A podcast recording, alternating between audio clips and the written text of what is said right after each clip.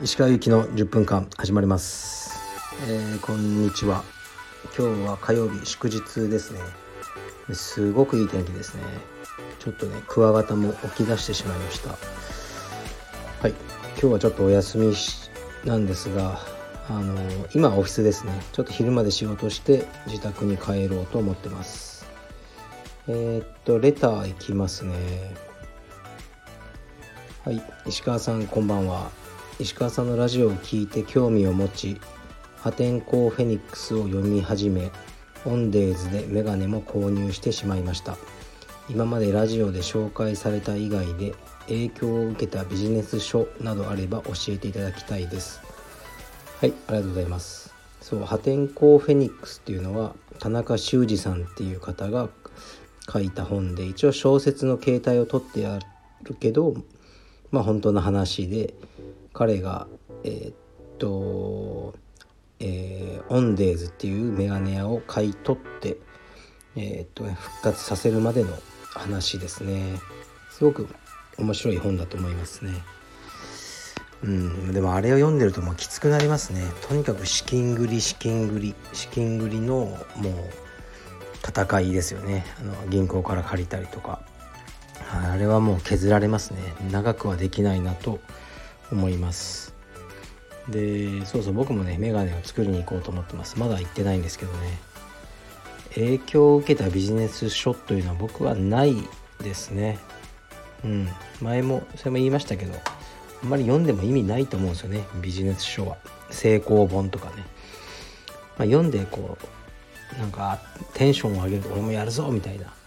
あの、そのために読むことはありますけど読んでね実行したからってみんながお金持ちになったり会社がねあの成功するとは思ってないですね。はい。すいません。じゃあ次いきます。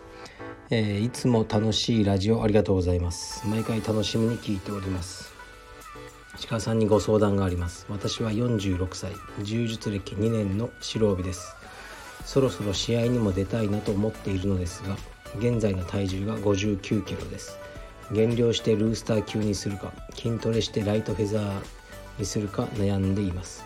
ちなみに身長は165センチ体脂肪率20%です。道場でのスパーではほぼボコボコにされます。かっこそれでも充実は大好きです。かっこ閉じ。石川さんはダイエットをして66キロまで絞られたとおっしゃっていましたが試合に出る上で階級に悩まれたことはありましたでしょうか？もしあればその時のお考えを話してほしいと思っています。また柔術歴は全然違いますが同年代として減量するか増量するかについて石川さんのお考えをお聞きしたいです。よろしくお願いいたします。はい。僕なら減量しますね。あの端的に言うと。そんなに筋肉つかないですよ。この方が今59でライトフェザーの適正体重にするために4キロぐらいですか？あとうん削った方が楽じゃないですかね。試合出るなら。まあこれも体質とかあるか分かんないですけど筋肉だけでピュアにあので今も体脂肪20%って結構あるじゃないですか。でこれを体重増やすともっと体脂肪増えてしまいますね。だから僕なら減らしますね。僕減らす方が楽なんですよ。あの僕も67キロぐらいだったんで現役の時。でえー、っとフェザーで出てたんでもう減量なかったんですね。全く。毎回。うん。むしろもうアンダーで出てて。だからあの減量してもよかったんですけどその時はただこう人間として強くなりたいっていうのがあったのであで筋トレとかも好きだったので増やそうと思って頑張ったんですけどやっぱ増えなかったですね。であの、まあ、試合の後期はライトフェザーで出たのはもうちょっと諦めて増えないなと思ってライトフェザーで試合をしてましたね。僕ならあの減量しますそちらの方が楽だからですね僕はあんまり胃とか強くないんで食べ過ぎるとすぐお腹壊しちゃうんですねこれは体質によると思いますうん。あの減量してバキバキになった方がちょっとかっこよくないですか？僕今66ぐらいですけど多分64ぐらいはいけそうですね。そしたらまたマスターとか今度ライトフェザーで出たいなと思ってますね。はい。頑張りましょう。次いきます。石川さんが人生で経験した一番大きな修羅場ってどんなのですか？うん。ここで言えるようなものではないですよね。それは。ごめんなさい。はい。次いきます。えー、っと鹿先生いつも楽しく聞いています。充実でスパーや試合を始める前お互いの手のひらを軽く叩いてから拳を合わせると思うのですがその昔20年前は確か握手だったと思います。いつ頃からこの風習は始まったのでしょうか。うーん僕の記憶ではあの和道さんが初めブラジルから持ち込んだイメージですよね。うん僕はなんかね結構今でも握手の方がいいんじゃないかなとか思ったりもするんですけどなんかねポン軽いなとか思うんですけどまあ別にいいですかね。握手は握手でねあのそう握手は両手じゃないとダメだろうとかねあの今すっかり丸くなってるアマゾン杉江君も白木君も前憤ってたことを覚えてますけどね。今はどうなってたか知らないですけど。はい。だから何年前からですかね。全然覚えてないですけど今はねあのフィストバンプですね。ポンこうね叩いてあれが一般化しましたね。僕もそうしてますけど握手なら握手でいいし別に礼でも何でもいいと思ってます。はい。じゃあ最後のいきます。えー、先生の入れ替えによりボトムができる先生がいなくなったためトップばかりのレッスンとなりました。ボトムをしなくても柔術はうまくなるのでしょうか？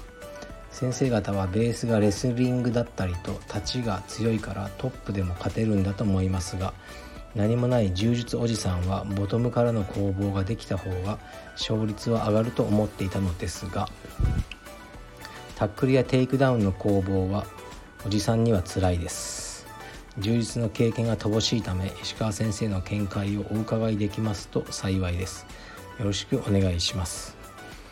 うーんこの先生のバックグラウンドがわからないですけど絶対に上が取れる人ってもうなんか日本のね柔道の top of the top とかしかないんじゃないですかね。だからやっぱ下ができないっていうのは良くないと思いますね。特に指導する面で。上は選べないんですよね。あの自分が上を取るか相手が引き込んでくれるかですよね。下は選べるんです。自分の意思で。やろうと思えば。だからやっぱり下をやらないのはまずいですね。